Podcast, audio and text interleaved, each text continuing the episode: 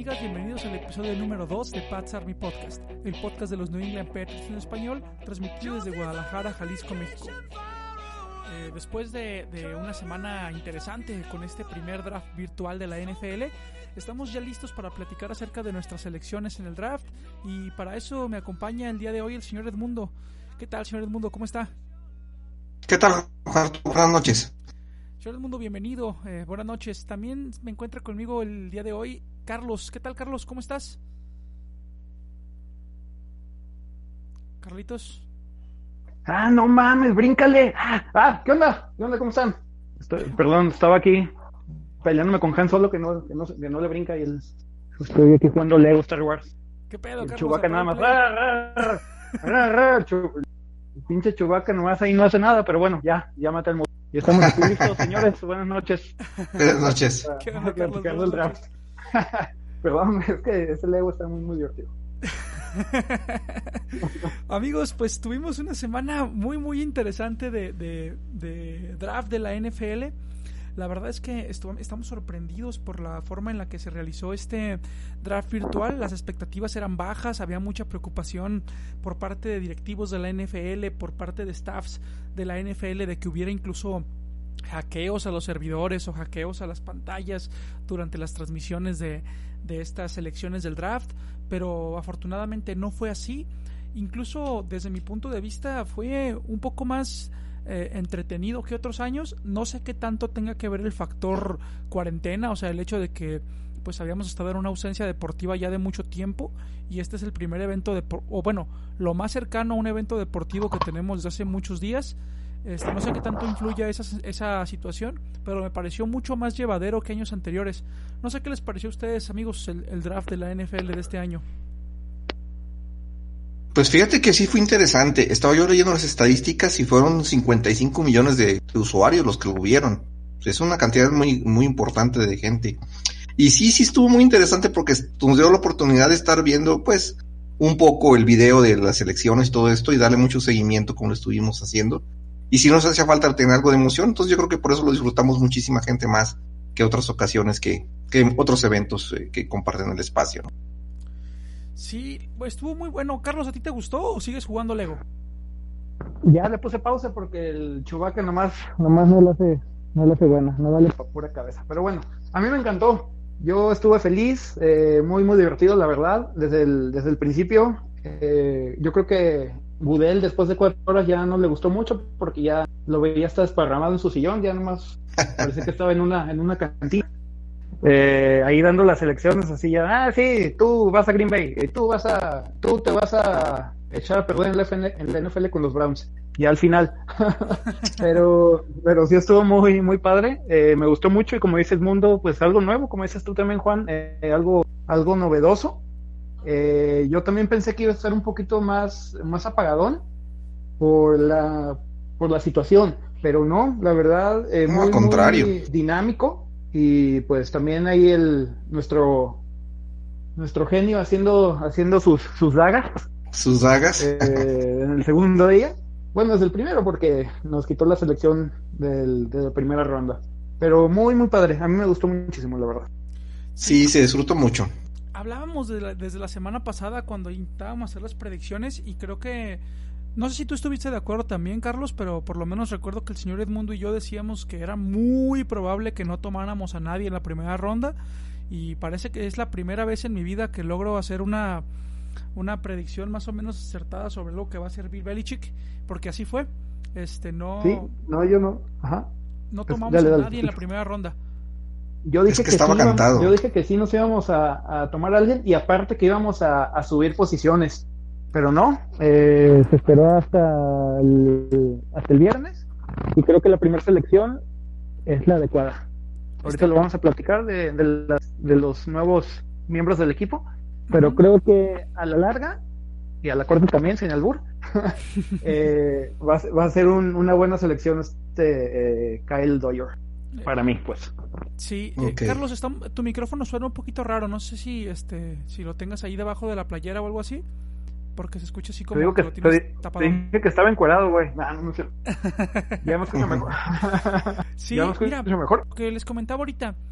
Eh, me parece a mí que si bien este asunto del draft, de, de bajar a la segunda ronda, cambiando nuestra primera ronda, nos me hace mucho sentido. Lo que de verdad yo no esperaba es que nos fuéramos este draft 2020 sin tomar un solo coreback. Este, yo eh, por lo que comentaban antes de las, en las entrevistas, pues previas a estas elecciones, a mí no se me hacía nada extraño que de repente por ahí, en, a lo mejor en cuarta, quinta, incluso sexta ronda, fuéramos por un, un, un tipo que pudiera ser, no sé, eh, el tercer coreback o por ahí alguien que fuese un proyecto futuro, pero parece que vamos con Steedham ya de veras, ¿eh? Sí, es que ya se sabía, es. que ya se sabía que no iban a ir por, por coreback. Eh, las chaquetas mentales de mucha gente que decían que, que Jake Fromm, que, que Jordan Love, sí, Jordan Love, ¿verdad? Así se llama. Eh, no, no iban, por, no iban por ahí. No necesitábamos coreback. Necesitábamos eh, en línea eh, por, en las dos eh, partes del campo. También algún, algún corner. Pero el, el coreback no era, no era necesario. Ya tenemos dos y, y además estaban los, los undrafted. Eh, así que pues yo no necesitaba que, bueno, yo no creía que, que fueran por, por coreback y pues no, no fueron por él. Mira, es que lo que yo te comentaba, Carlos, es que antes, en las primeras entrevistas que se dieron, bueno, ya tú sabes que Bill Belichick y, y, y Casairo pues no son precisamente las personas más abiertas a la prensa, ¿verdad? Pero sí, claro. sí habían comentado que había intenciones de buscar a un a un mariscal de campo. Sin embargo, eh, lo supimos después por las entrevistas que, que dieron post-draft, que, que no fueron no porque no quisieran, sino porque no existió ningún momento en el cual hubiera una mejor opción que Steedham en la posición en la que se encontraban. Y fíjate que Jake Fromm, Jake Fromm se fue muy tarde, ¿eh? En el 175. Pues sí, pero Jake Fromm es un proyecto como Steedham, es, es lo mismo. Exactamente. Y no ibas a ir por, por un proyecto parecido al que ya tienes, que lo vas a empezar a utilizar ya como, como titular, porque ni de broma Hoyer va a empezar la temporada. La temporada no. es de Steedham. Eh, Así es. No vas a tomar, no vas a gastar una selección en un proyecto del que tú ya trabajaste previamente con otro. Así que yo sí. no le veía la lógica de que tomaran un, un coreback esta vez. Y... Fíjate que eh, lo que les quería comentar es que algunos analistas eh, se quebraron el seso durísimo, ¿no? Porque yo estuve leyendo algo, todo lo que fue la, antes del draft la semana pasada, y veías análisis y análisis, sacaban el, el, el, el, el mock 1 y el mock 2 y el mock 3 y el mock 50 y no sé qué tanto, y hacían un montón de cosas. Al final, algunos analistas coinciden en lo que, ¿sabes qué? Nos vamos a salir de la primera, que fue lo que yo les comenté la vez pasada, nos vamos fuera. Y uno de ellos que, que se va a enlazar, que es un cuate que es muy estudioso, que, que se prepara extraordinariamente bien, en su análisis de post-draft dice, yo hice muchos drafts, pero es imposible predecir qué hizo este. O sea, qué, qué, qué, tenía en su mente, qué es lo que iba a hacer. Por ahí hubo un concurso de, de mocks de, abierto al público y, y, el que ganó le atinó dos, a dos jugadores eh, nada más. O sea, jugadores de Patriotas, ¿no? Entonces, es un, fue una cosa muy compleja. Y en el caso del quarterback, también lo que estuvimos leyendo en los análisis es que tú tienes un, una persona de cuatro, eh, que tiene, que jugó cuatro años en, colegial, su último año fue malo, que lo cual lo obligó, con lo cual su, su, su nivel de, jugador bajó para el draft del año anterior. Algunos analistas decían que si hubiera entrado al draft de este año, estaban dentro de los primeros cuatro, por la calidad que tiene. Uno. Dos, ya trabajó contigo un año, mal que bien tiró cuatro pases, regresaron uno los Jets, pero, pero tiró cuatro pases tuvo un trabajo de entretemporada desde que se acabó la temporada en enero hasta marzo que pudo seguir trabajando con un especialista que se llama Cáncer Palmer, estuvo entrenando a conciencia, mejorando todo, todo, su trabajo. Entonces, si vas a traer una gente que vas a comenzar también de cero, que prácticamente comenzarás con, con pero ¿cuándo va a comenzar el training camp? No sabemos. ¿Cuánto tiempo va a tener para follarse? No sabemos. Entonces, es, era, era muy probable. Solamente valdrá la pena cuatro primeros los primeros tres, porque incluso Jordan Love, que, por lo cual Green Bay se adelanta y, que, eh, y lo toma, mucha gente duda de su calidad, dicen que es un buen pasador, pero que es medio descontrolado en sus, en sus decisiones. Entonces solamente había tres, tres importantes que eran Burrow, Herbert y, y Tua. Fuera de esos no había ninguno. Y no les ibas a llegar con ibas a hipotecar tu draft. No tienes cap, no vas a hipotecar tu draft y van a ir y se fueron a, lo, a la estrategia más convencional que ahorita la platicamos. Sí, y miren, eh, no sé cómo lo, lo piensen ustedes, ¿eh?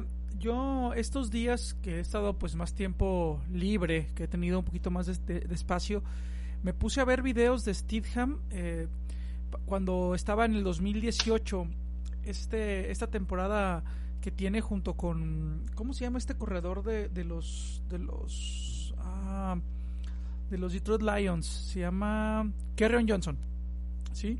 Este, cuando está con él y este, este, este juego que, este, que es tan popular porque es uno de los mejores juegos que tiene. El Iron Ball. Ajá, cuando juega contra Alabama.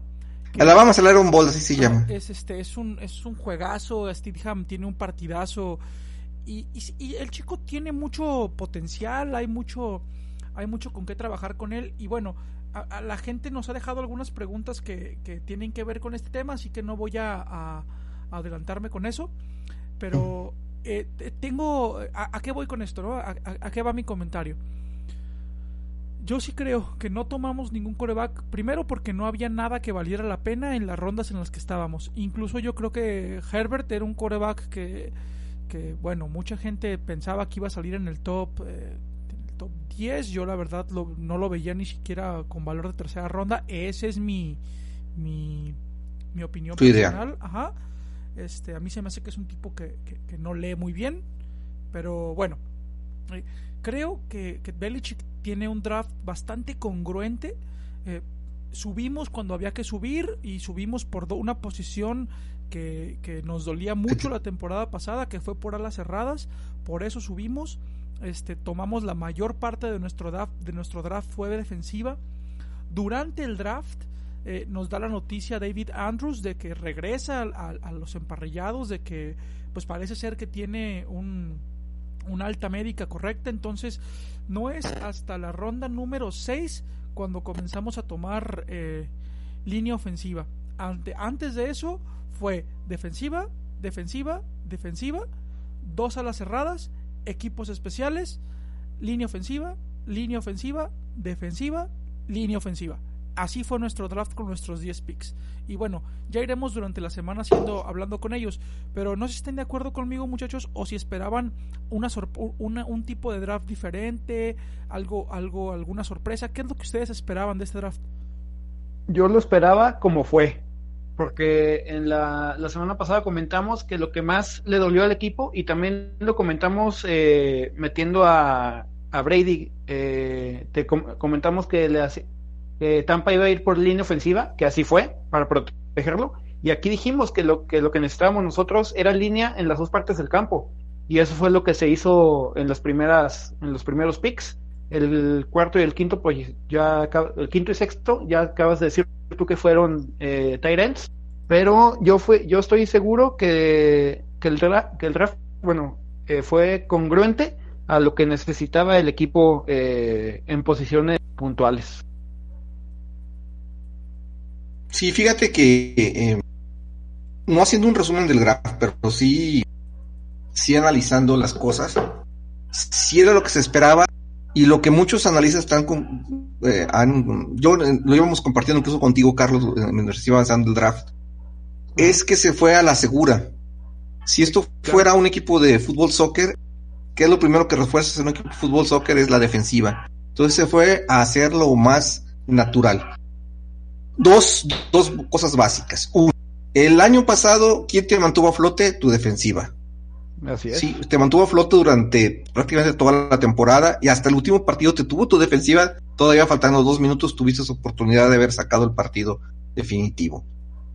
Tu defensiva tiene bajas muy importantes. ¿Qué haces? La sustituyes y sigues manteniendo una defensiva muy fuerte para que esa defensiva te mantenga en los partidos, te deje seguir participando, que no te veas abajo por, por marcadores altos.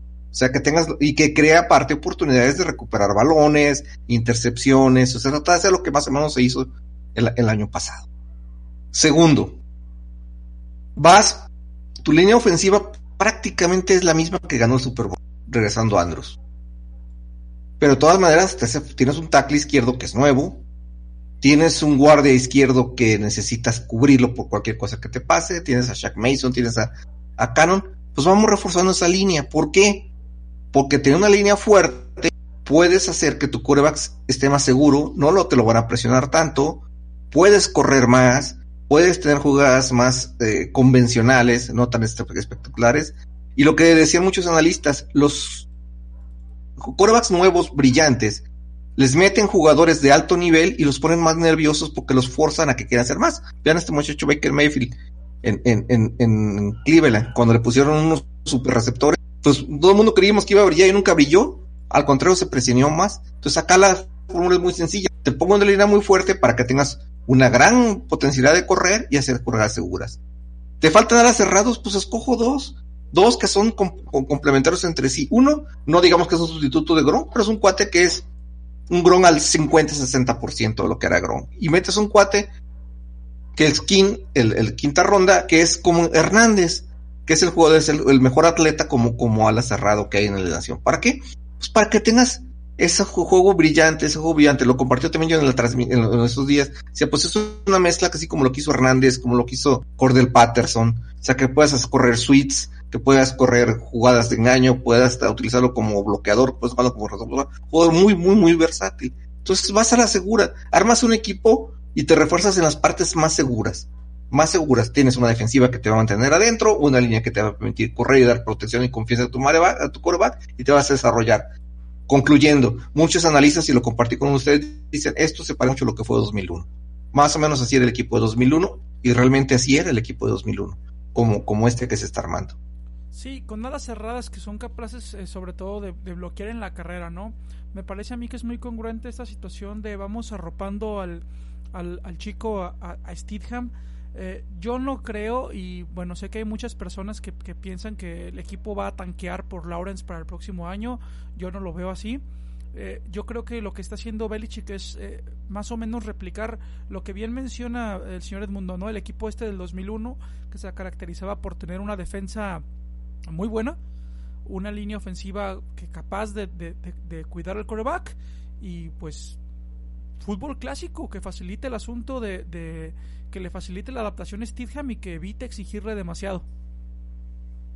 Así es, es que Brady en el 2001 no era el superestrella que era que es ahora, ¿eh? Era un quarterback muy, muy, sí, se fue arriba de lo normal, pero ganaba porque tenía un equipo muy bien armado a su alrededor y que le jugaba bastante bien. Un quarterback bueno. No tenían buenas carreras, que ahora sí tienen buenas carreras. O sea, Antoine, Smith no es para nada Tony, Sonny Michel o, o o alguien de ellos. No era de ese nivel. Lo único que tenías era Kevin Falk. Sí, los receptores eran bastante medios. Incluso dicen por ahí que Belichick no iba a escoger un receptor porque es de la escuela de Bill Walsh. Bill según esto, y, y, y Parcells, solamente escogían receptores cuando era necesario necesario realmente tomarlos en primera ronda, que fue lo que dijo Belichick este año. Yo invertí el año pasado en receptores, ¿para que necesito volver a invertir en receptores? Y ciertamente Bill Walsh no tomó ningún receptor en los primeros seis años, hasta el año, hasta el año 85 cuando le cayó Jerry Rice, que fue y lo buscó. Pero fuera de eso, Dwight Clark era muy mediano, Taylor, todos ellos eran jugadores. El primer juego que escogió con la segunda selección del draft era un cuate que se llama Air Cooper, que era un corredor tipo de poder y, receptor, o sea, no, no, no, no, o sea, es la escuela, ¿no? No, no van a arriesgar de más en posiciones tácticas si no es necesario que lo arreglen.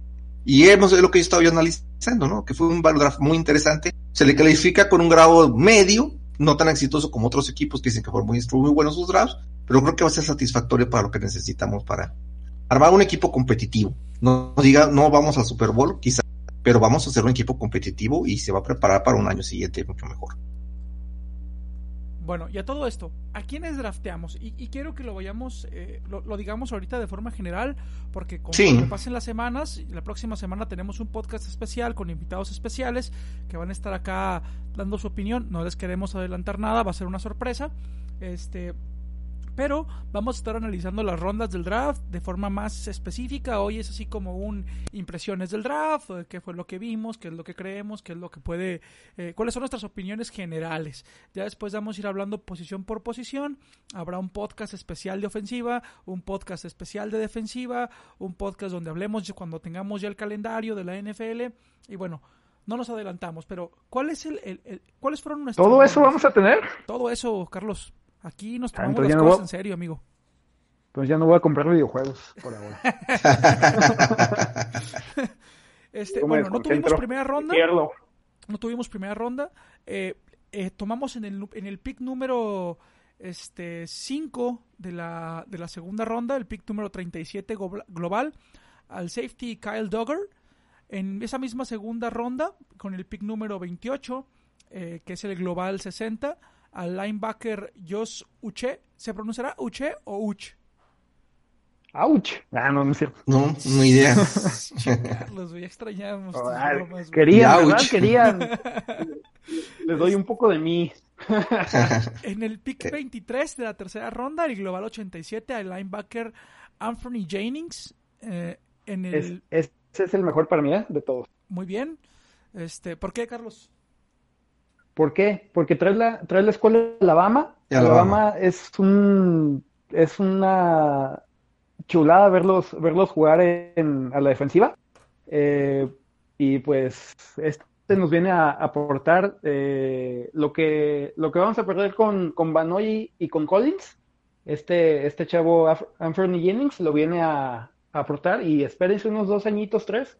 Va a ser uno el pro, ¿eh? Bueno, Seguimos con seguimos nuestro- con el pick número 27 de la tercera ronda, el 91 global. Nuestro primer jugador ofensivo. Hasta el momento todos habían sido este, jugadores defensivos. Eh, el tight end, el ala cerrada Devin Asiasi. Eh, después, en esa misma tercera ronda, con el así, Asiasi, ajá. así, así o así. Así, no? así, Carlos. Así, así. Muy bien, muy bien. Este. Después, en, la- en el pick número 37 de esa tercera ronda, el pick, eh, recuerden que aquí ya tenemos rondas compensatorias, por eso de repente se van los números así medio raros. Este, el pick 101 global al, al tight end Dalton Lee, que es el que comentaba el señor Edmundo, que es muy similar a, a- a Hernández por lo atlético y, y- y el trabajo que tiene. Después viene la El Cholo, Illumi- el Cholo Illuminati, ¿verdad? Ese es. Sí, el, el que tuvo alguna, alguna, este, mm, por- creo que fu- sí fue él. A ver, déjenme, déjenme revisar rápidamente aquí mis apuntes. Este, a ver, Que tiene cara de pandillero, güey. ¿Quién, quién? Parece, No, no sé, que recién. se- no, no es Dalton Lee. El que tú dices es este. Ah, es este. Ah, el pateador. El pateador, ese sí, sí, pues mide unos Rob 90 Hauser. el tipo. O sea, eso- A ver, Sí, es, este tiene cara de pandillero y eh, parece que recién salido de. De la prisión de ahí de Francisco. ¿Cómo se llama? Ah, Alcatraz. ya, ya, ya, ya sé a qué te refieres, al tatuaje. Bueno, ahí voy, voy con él. No, a la cara, güey. Este, Velo, velo, y es un. Precisamente en la ronda 5, sorprendiendo a, a propios extraños, eh, eh, Bill Belichick se- es el primero en tomar un, un jugador de, de equipos especiales y tomamos al, al que viene a, a suplir a, a Gauskowski.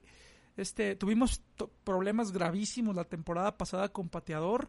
Este, incluso hubo muchas jugadas de, de- que debieron haber sido una Eh, puntos extra, eh. eh, jugadas de puntos extra y bueno, perdón, eh, jugadas de, de tres puntos en donde estábamos a, a distancia de 42 yardas, este, 40 yardas, 45 yardas, en donde cualquier equipo jugaría por un, un- por tres puntos y nosotros, pues bueno, si era una cuarta y cinco, pues preferíamos eh, jugar esa cuarta Jugarla. oportunidad porque parecía que teníamos mayor probabilidad de, de ganar esa cuarta oportunidad que el de conseguir los puntos. Este, entonces, pues bueno, te- eh, drafteamos con el pick número 14 de la quinta ronda, el 159 global, a Justin. Eh, Rohrwasser. Rohrwasser, ajá. Este jugador que, que fue polémica en Twitter debido a una fotografía en donde sale, bueno, no una fotografía, sino un tatuaje que tiene en el brazo izquierdo, que este, que significa los, es- a ver, permítame un segundo. Eh, aquí, aquí tengo la, la- la traducción. Este. Lo entrevistaron inmediatamente porque tiene un tatuaje en su brazo izquierdo que es un, es un símbolo que se, eh, que se traduce como el símbolo del 3% o los de 3 percenters, eh, que es como eh, una. ¿Cómo se puede decir? Un asunto que se puede traducir como asuntos raciales, ¿sale? Que Sí, tiene, claro. que, que tiene que ver con ondas paramilitares, una cosa muy extraña por ahí. Inmediatamente él sale a- a- a- en la entrevista a decir que, que este que no es así, que él se lo puso porque pensó que era un, un, rollo de apoyo al, a la milicia estadounidense, pero que se lo va a cubrir, que no representa lo que él cree y demás. Y fíjate, Juan, que le hicieron, yo vi una, una entrevista que le habían hecho hace tiempo cuando estaba, porque es muy buen pateador, ¿eh? Estaba viendo sus highlights y, y, es muy, muy preciso. Estaba viendo una, una entrevista que le hicieron cuando precisamente gracias a una patada suya ganaron un, un juego y súper buen, súper bien aliviado el chavo, ¿eh? Pero te digo, la cara que tiene en la foto que le, en las fotos que, que anduvieron circulando, sí parece recién salido de Alcatraz, cabrón. Estoy de tatuajes. Obviamente no estoy discriminando ¿eh? para nada, pero sí se le ve, el aspecto pues sí se ve imponente, pues a eso, a eso voy. sí, mide 1.90, Carlos. Sí, incluso él habla, ¿no? De mide 1.90. De que si quieres, Imagínate. Si quieres un pateador que haga un perform, o sea, que salga a ejecutar cuando las cosas están difíciles, él habla de que de que su característica principal es esa, que él está hecha para, él está hecho, perdón, para esos momentos, ¿no? Para, para las situaciones difíciles, para estas situaciones en donde el partido se define, que él se entrena precisamente para resolver estas, estas situaciones y no me sorprende a mí que esto tenga que ver con, con la selección de Belichick y que lo haya seleccionado más por carácter que por otra cosa. Que inclusive sus, sus mismos compañeros en, en, colegial decían que el, que el tipo tenía hielo en las venas, ¿eh? Porque no se, no se achicaba ante, ante una situación eh, así comprometedora. Y pues sí, eh, se ve que, que, sí es muy, muy preciso y muy bueno en, en, su posición, así que pues esperemos que nos, nos saque los, de los apuros como los tuvimos la temporada pasada. Esperemos que sí sea, sea una buena, un, un buen pick de, de la gerencia. ¿Este lo habrá elegido, lo habrá elegido Nike o fue, o fue Caserio? O Belichick. Este, bueno, perdón, ya hablaremos de los jugadores más, más adelante, de, cada uno de ellos a profundidad. Eh, vamos a, seguir con las rondas. En la ronda número 6 tomamos con el pick número 3 al primer ala, perdón, al primer línea ofensiva a Michael Onwenu. Eh, con el pick número 3 de la sexta ronda, el 182 global. Y en esa misma sexta ronda, con el pick 16, el 195 global, tomamos a Justin Heron, eh, otro eh, línea ofensiva. Eh, en esa misma ronda 6 que tuvimos tres picks, eh, tomamos en el pick 25 al linebacker Cash Maluya. Y en la ronda número 7 como último pick de este draft 2020 con el pick número 16 el global 230 al también al ala perdón al línea ofensiva Dustin Woodward. Y bueno esas fueron nuestras selecciones del draft. Ya iremos hablando un poco más uno a uno, ¿no? Uno a uno, dando sus características, diciendo cuál es nuestra opinión sobre ellos, qué rol puede llegar a representar, si es un jugador que va a llegar a jugar ya directamente, si es un jugador que está prospectado para estar en reservas, si es un jugador que va a llegar a cumplir un rol, ya los iremos analizando uno a uno. Eh, no sé si antes de que pasemos a las preguntas, compañeros, les gustaría hacer algún comentario o decir algo. Pues yo creo que ya comentamos bastante bien la tendencia del draft y nuestro, nuestra opinión general. Vamos atendiendo mejor a los a la gente que nos hace el favor de escucharnos sus preguntas para prepararnos bien si no las sabemos bien y les a contestar la siguiente semana si no es que están. Ah, nosotros aquí las contestamos, señor Edmundo, pues qué más. no, yo digo, lo que no nos podamos contestar bien, lo contamos hoy parcialmente y la próxima semana les complementamos la información. Y aparte, como yo las voy a leer, yo les voy a decir quién las conteste. Las que yo me sepa las contesto yo y las que no, pues las contestan ustedes. No, no, no, pues tornadito y para que bien, nos pongan a... Dice... Ya Chubaca me hizo el paro, ahora sí. Excelente. Ahora sí, Chubaca, sácalo. Sí. Pero Chubaca ni habla. Ya no, nomás, ya no nomás gruñó, ahora sí. Le tiró unos balazos a los soldados. Me dicen... Sí, uh, Richard dice, ¿qué recomiendan para la depresión post-Brady? Estoy viendo highlights de los Super Bowls y no puedo evitar derramar una lágrima. Este, muchachos, no hay cura para la depresión post-Brady. Por favor, ya, basta. Es, es, un matrimonio de 20 años que terminó. Este, va a doler, va a doler por muchos años. Acostúmbrense al dolor, sufran. Hasta que se retire en definitiva. hasta ahí va a durar, hasta va a durar. Sí, vamos a hacer una, una, una sesión de terapias para superar a Tom Brady. Eh, vamos a hacer grupos de apoyo y este, grupos de apoyo. Vamos a hacer grupos de apoyo. Eh, por ahí vamos a poner este 10 consejos que te ayudarán a superar tu dolor y, bueno, ahí se los hacemos llegar por, por los links de, de, podcast. y luego dice, eh, ¿qué les, les pareció la participación de Nike, muchachos? Pues Se robó el draft Belichick hasta con eso, ¿no? Sí, sí, sí, sí. de hecho. La segunda ronda pues, se la llevó por completo. Se llevó, se llevó todo el draft completo. Sí, creo que, sí. creo que Nike es mejor eh, general manager que el de Gigantes que seleccionó basura. Oye, Con- a pesar de que tenía una, un pick súper alto, quién sabe a quién seleccionó. Y pues le- eh, hasta un perro le ganó la partida, imagínate. oye, no, lo que, lo que estuvo dificilísimo es lo de lo que pasó con Green Bay, pero bueno, ya platicaremos de eso después, Oh, hablando sí. de, de draft malos, ¿verdad? Prepa- prepárense para el nuevo 12 en Nueva Inglaterra, muchachos. Así es. Para el siguiente año que- va a haber lana para, viene, para ponerlo ahí. que ahí viene Mr. Overrated, como le, le dicen muchos. Pero para mí, después de Brady, es el mejor coreback del NFL. Y físicamente es mejor. Físicamente sí. Es el, Sí, es el- sí, es el sí. jugador, el coreback más hábil y más talentoso de la NFL. Sí, No es- por mucho. No es el mejor, pero es el, el más talentoso. Y Bueno, combínalo con el mejor coach del NFL, ¡boom! Va a explotar esto. pues ya, Así ya- es. ya también ya está grande el señor Rogers, ¿eh? Pero bueno, es, es- Pero alcanza todavía. Como los buenos vinos. pues, ah, quién sabe, bueno, no sé. Yo Pues sí me emocionaría mucho de tener un jersey que diga Rogers con el, con el forma de los Pats, eso me emociona mucho. Pero bueno, muchachos, pues, digo, si se trata de, de hacer este... Señor, no cuesta nada, pero Ah, ya van a ver. Va, ese va a ser el nuevo 12 de nuestro equipo en unos 2, 3 años. Antes de, es más, antes de que se retire, se va a retirar con un anillo con nosotros. Stick with the kid. Yo, yo me quedo con Steve Ham, ¿eh? Yo sí le tengo fe. Ah, ojalá, esperemos que, que también la rompa. Dice, ¿qué Así es. panorama pinta con Tuney? Creo que su estancia en el roster es clave para el tope salarial. Pregunta de Antonio González. Ah, señor Edmundo, eh, adelante. Digo, yo me iba a adelantar, pero... De Tuney, eh, no, pues si se quedó, sí se impacta mucho en el tope salarial, es el salario número 3 del equipo, o el 2, si no mal no recuerdo, aunque sea de 14 millones de dólares. Entonces sí, sí limita mucho el tope, pero es un jugador muy confiable. Hay un problema, no firmó su, su, ¿cómo se llama? Su, su, su tag, pero no tiene contrato, no le han ampliado contrato ni tiene contrato nuevo, entonces todavía está ahí en veremos que pueda jugar o no. Es, es muy bueno que esté para que se asegure, asegure la línea. Claro, que sirva como Con, mentor. con menos un año más, así es. Eh, y más cuando tenemos tantos linieros ofensivos novatos, eh, es, es bueno que exista alguien que sea una, una un pilar de seguridad en el equipo. Aunque Sí, como te digo, si la línea va a quedar, si la mantienen así como está intacta y, y tienen buena salud y los novatos van creciendo como van a hacer crecer, va- se, se- se puede asegurar que el- la, la defensiva, ofensiva va a ser quizás conservadora pero consistente, ¿no? O sea, va a poder moverse. nuestro Problema uno y fuerte es que no está Dantes Carnegie allá. Entonces, saber qué tal nos va con el entrenador que les pongan a la línea. no, y, Es lo único que sí preocupa. y aparte tenemos que ver lo que bien menciona aquí Antonio, ¿no? Es, es su, su en el perdón, su estancia en el roster es clave para el tope salarial.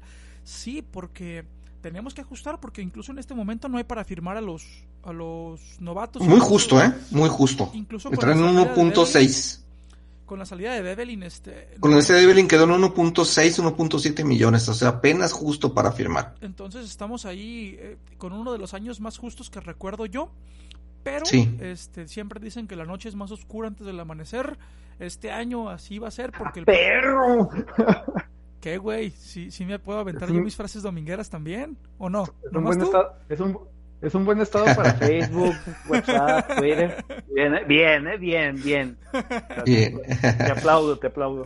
Este, el próximo año ya nos toca ver la luz con el tope salarial. Este, Sí, Y vamos a ser uno de los equipos con mayor cap en la liga.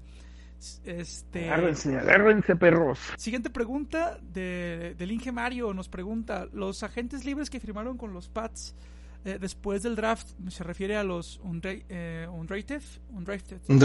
UDFA, así es. eh, ¿valen la pena? Eh, pues por ahí viene el receptor que fue el slot favorito de Steve Ham en su temporada, por ahí hay algunos, hay, un- hay un par de corebacks que ya firmaron, hay algunos que les pusieron este incluso ya contratos garantizados, eh, poquito, por poco dinero, hablamos de 600 mil dólares, que bueno, es...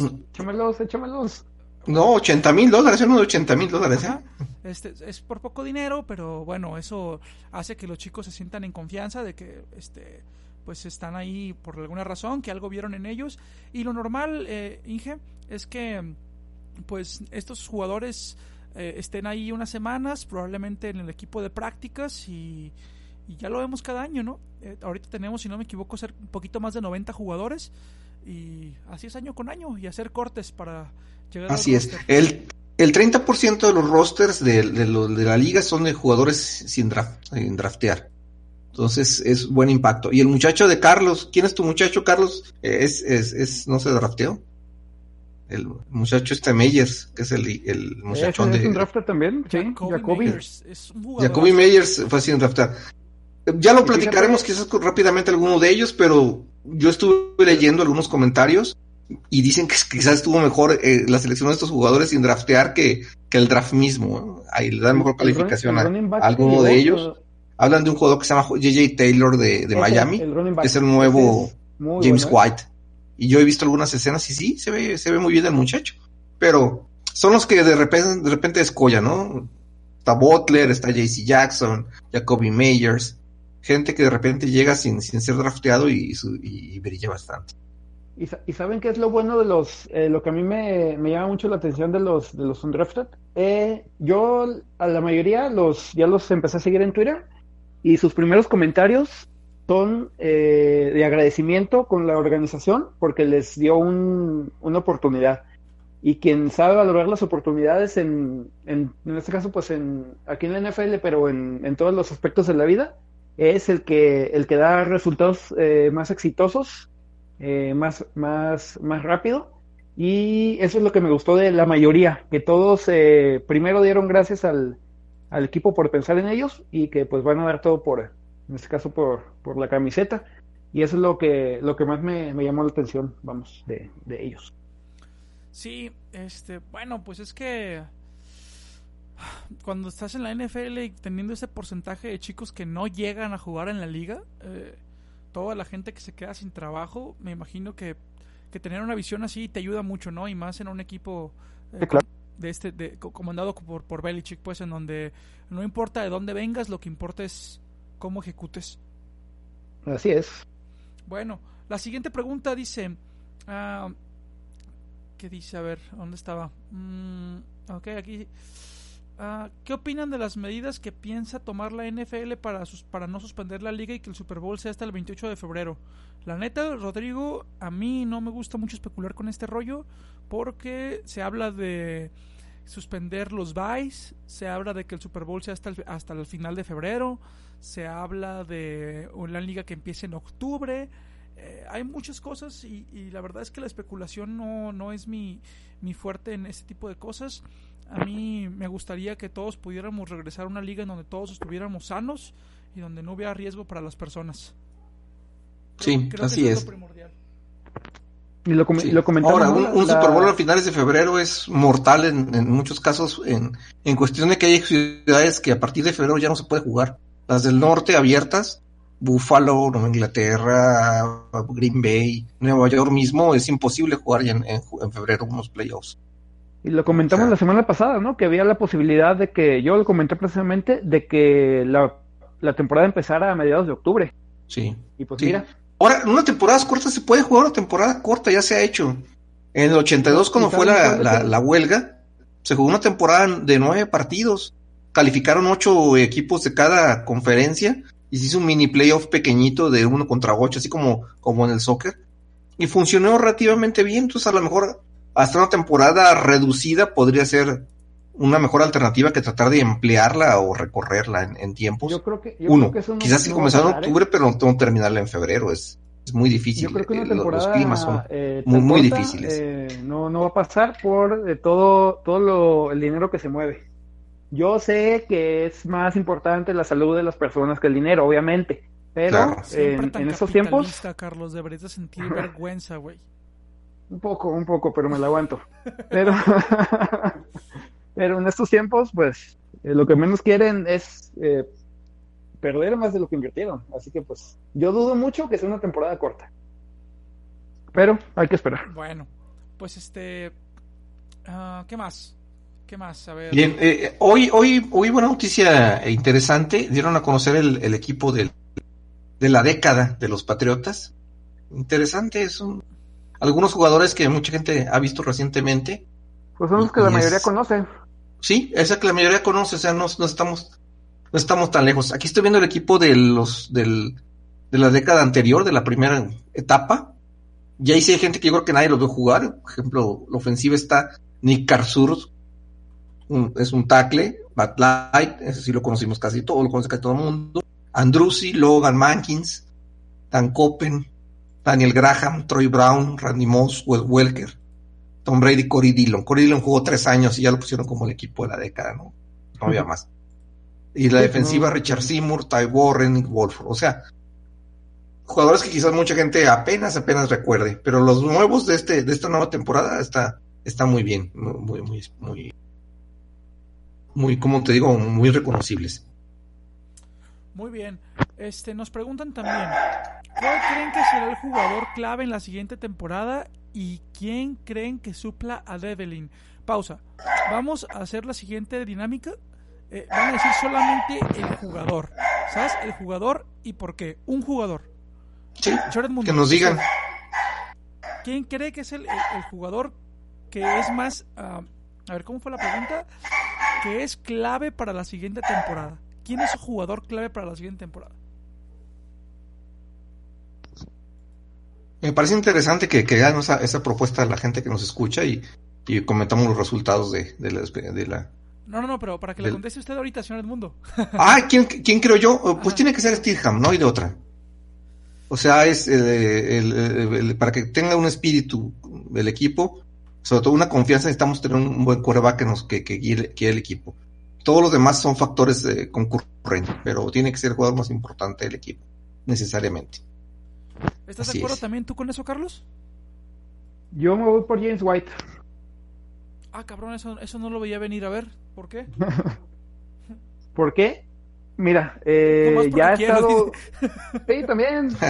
Negritos bien buenos hombres, güey. Y aparte se tomó una foto con mi prima en Miami el año pasado. Saliendo del estadio. No, mira, eh, la verdad, a mí James White siempre me ha parecido un, un, una estrella. ¿Por qué? Porque es un híbrido entre corredor y receptor. A James White lo puedes poner eh, eh, como, como, como, supliendo a Sonny Mitchell y además lo puedes poner en, para que te, reciba pases y gana muchísima yarda después del contacto. eso la verdad le va a hacer muchísimo, muchísimo bien a Stidham porque aparte tiene, tiene manos seguras lo puede encontrar en pases cortos, que yo creo que es como va a empezar a jugar. Pases cortos, eh, encontrando a, receptores eh, confiables, y creo que, que, White va a ser uno de, uno, uno de, uno de ellos esta temporada.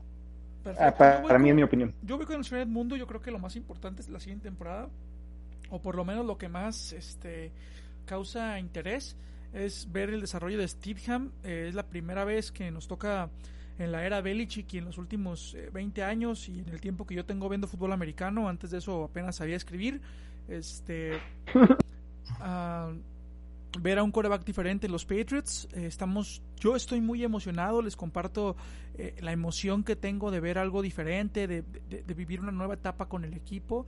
Eh, yo sí estoy muy emocionado y creo que Steedham es el, el jugador que, que es el, el, clave la siguiente temporada. Nos pregunten quién suple a Develin, el señor Chava. Nadie. Este, Develin es, es un jugador que lo vimos la temporada pasada, es prácticamente es insustituible. insustituible, igual que lo son pues nuestras estrellas como Gronkowski o como Tom Brady o son gente que simplemente no se puede sustituir, pero el, como fue David Andrews. el jugador que se encuentra en este momento en el roster como fullback es como fullback es Jacob Johnson, al cual en la pretemporada eh, pasada, especialmente en el partido contra los Giants, lo pudimos ver haciendo unos bloqueos bastante interesantes. Me parece que si, que si Develin se retira, bueno, que ya se retiró pues, pero me parece que si, eh, que si se queda de cierta forma como apoyo eh, en, el equipo, me refiero como parte del staff, eh, podría desarrollar muy bien este chico que lo vimos hacer cosas interesantes en la temporada. el próximo año va a estar en Tampa, Develin. no, no nos hagas esto. No, no, no, no, para nada. No, lo que sí es, es que eh, está este muchacho, trajeron uno de Green Bay que se llama, se pida Vitali, que, que, dicen que es muy similar a, a Develin. Sí, de hecho. Y aparte este muchacho de quinta ronda, dicen que también es muy buen bloqueador, que es otra de sus monerías que hace, que bloquea bastante bien. Muy bien. Amigos, pues ya casi nos aventamos la hora de podcast, ya llevamos 45 minutos de grabación. Este, hay muchos temas todavía que tratar y ahora sí ya tenemos mucha información de qué platicar, ya no tenemos que especular tanto, hay mucho que analizar, muchas cosas de las que podemos hablar y bueno, este les agradezco mucho que hayan estado aquí esta noche. Eh, les, agradecemos, les agradecemos mucho a la gente que hayan llegado hasta aquí a esta parte del podcast. Señor Edmundo, muchas gracias. Muchas gracias, Juan Arturo. Muchas gracias, eh, Carlos. Pues realmente ya regresamos de nuevo a la, a la circulación ya con información más manejable. No es especular. Que nadie la atendió la especulación el año, la semana pasada. Carlos, muchas gracias, carnal. Gracias, señores. Ah, mira, ya soy la princesa Leia. La próxima, la próxima Gracias, vez te vamos a gracias, cortar gracias. El, el- videojuego para que puedas este, grabar con atención. Qué falta de respeto para tu audiencia, cabrón. No, papá, ya tengo Madden, güey, así que... Luego, Carlos, aparte el chiste, fue otra de las preguntas de la semana que tenías que regresar con, con un buen chiste, si no. Que te Pues dije como tres. y pues muchas gracias a todos ustedes por como tres, los, acompañarnos. los disfracé. Muchas gracias a todos ustedes por acompañarnos esta noche. Eh, les mandamos un fuerte abrazo. Déjenos sus comentarios, déjenos sus preguntas, eh, déjenos un like acá en el, en el podcast. Les mandamos un fuerte ¿Les abrazo gusta a la pizza todos. con piña? Compártanlo con sus amigos y nos vemos la próxima semana. Hasta luego. ¿Les gusta, ¿les gusta la pizza luego. con piña? ¿La qué? ¿La pizza con piña les gusta? Sí, ¿por qué? Excelente. Muy bien, nada más era. Bye. Ok, bye. Bye. Bye. Adiós. que estén bien.